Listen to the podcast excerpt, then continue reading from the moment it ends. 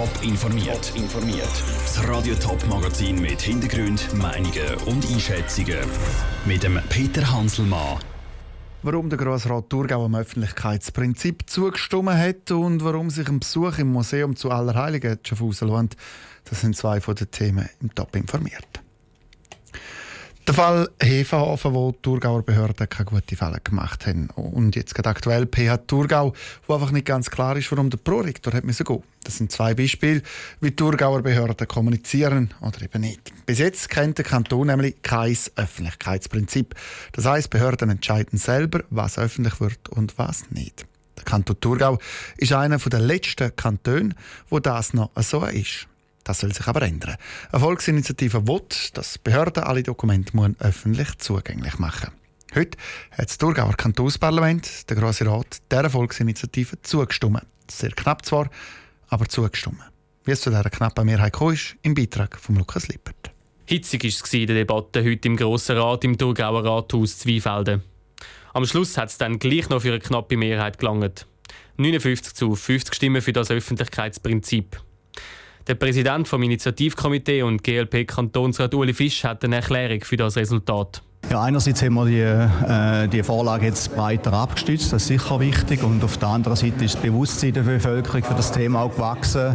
Äh, wir haben die Fälle heute gehört, Häferhofen, Kunstmuseum und so, das trägt auch dazu bei, zu einer allgemeinen Skepsis bei der Bevölkerung. Und darum, denke ich, haben wir auch mehr Rückgewinn bekommen. Nebst der GLP sind sich auch die SP und die Grünen einig gewesen. Bei der bürgerlichen Partei hat es etwas anders ausgesehen. Die FDP hat mit einer Ausnahme geschlossen dagegen gestimmt. Die SVP-Fraktion ist sich aber überhaupt nicht einig. Gewesen. Der SVP-Kantonsrat Uri Zbinden hat eine Erklärung für die Spaltung innerhalb von seiner Partei.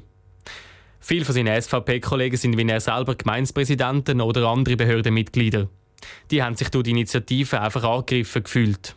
Einige Leute von uns sind auch im Initiativkomitee, wo ja das gute Recht ist. Und die anderen hat es natürlich bei uns auch viele, die in einer Exekutive tätig sind, die das kennen und das einfach nicht können, äh, mittragen dass man da äh, über Behörden dermaßen herzieht, wie da nichts stimmen oder?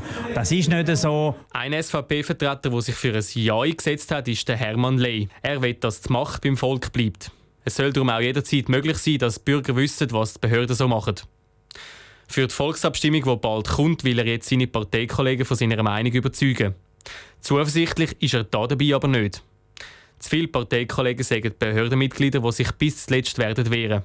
Eh noch ein bisschen skeptisch. Hat eben auch bei uns sehr viele Behördenvertreter, die sich einfach ein bisschen schwierig tun mit dieser Frage. Und die zu überzeugen, wird noch ein Stückchen Arbeit sein.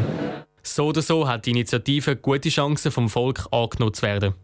Jetzt erst recht, wo die Vorlage sogar im bürgerlich prägten Thurgauer Kantonsparlament durchgekommen ist. Der Beitrag von Lukas Lippert. Das Thurgauer Volk das wird dann voraussichtlich im Mai oder Juni über die Vorlage können entscheiden Ohne Kupfer kein Strom. Ohne Öl kein Plastik. Ohne Eisen kein Stahl. Kupferöl und Eisen das sind Rohstoffe, Bodenschätze.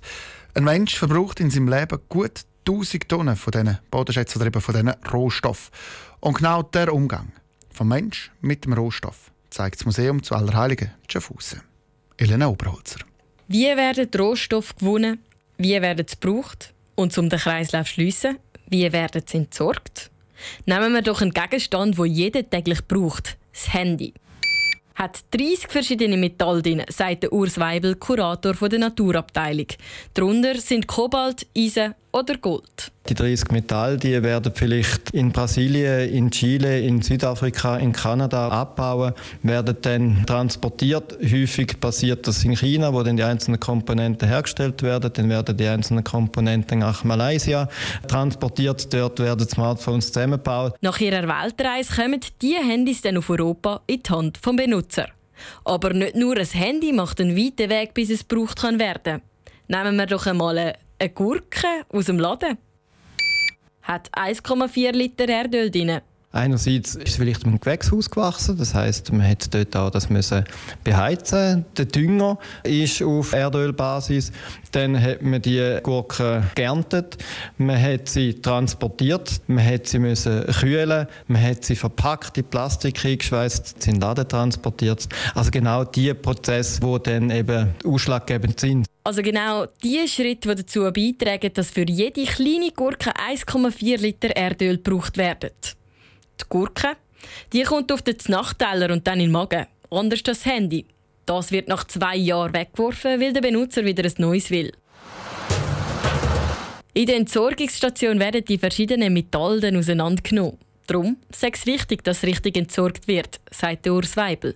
Es ist erstaunlich, dass in den schweizerischen Kirchverbrennungsanlagen pro Jahr 300 Kilogramm Gold gewonnen wird, wo einfach eben aus diesen Produkten dann drin ist und im Abfall landet. Und da wäre natürlich das Ziel, dass man möglichst viel von diesen Rohstoffen aus diesen Produkten rausnehmen kann. Die 300 Kilogramm Gold im Wert von fast 13 Millionen Franken werden dann wieder gebraucht. Viel.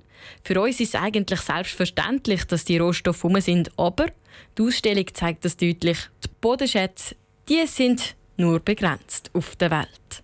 Der Beitrag von Elena Oberholzer. Bodenschätze, Werte von Focus Terra von ETH Zürich geht übermorgen los im Museum zu Allerheiligen. Die Ausstellung ist dann fast 10 Monate bis zum 1. Dezember. Und für Leute unter 25 ist der ganze Eintritt gratis. Mehr Informationen gibt es auch auf toponline.ch. Top informiert, auch als Podcast. Mehr Informationen gibt es auf toponline.ch.